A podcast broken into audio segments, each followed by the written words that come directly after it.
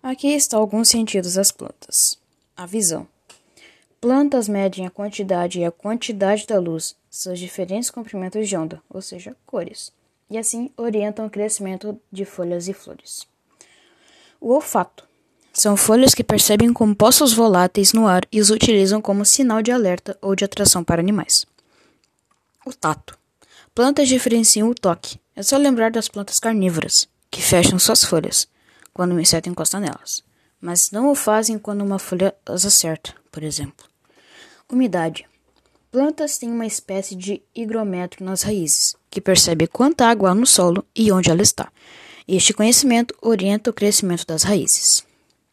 E se as plantas tivessem olhos, provavelmente enxergariam a gente e outros animais como estranhos seres hiperativos, que gastam energia demais para ir de um lugar a outro e se alimentar. A principal diferença está na fonte de energia. Animais precisam se alimentar de outros seres vivos para sobreviver, sejam eles animais ou vegetais. Para isso, aperfeiçoaram suas técnicas de locomoção em busca de comida para seus músculos, cérebros e outros órgãos que demandam muita energia.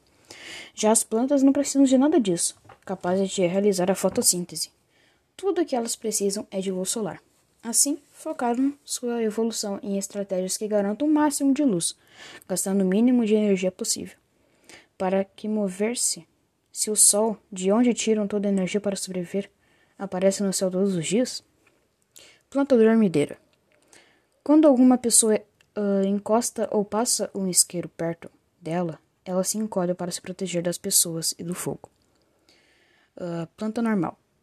Quando uma raiz de uma planta está perto de uma árvore, elas ficam trocando nutrientes, formando uma longa rede interconectada.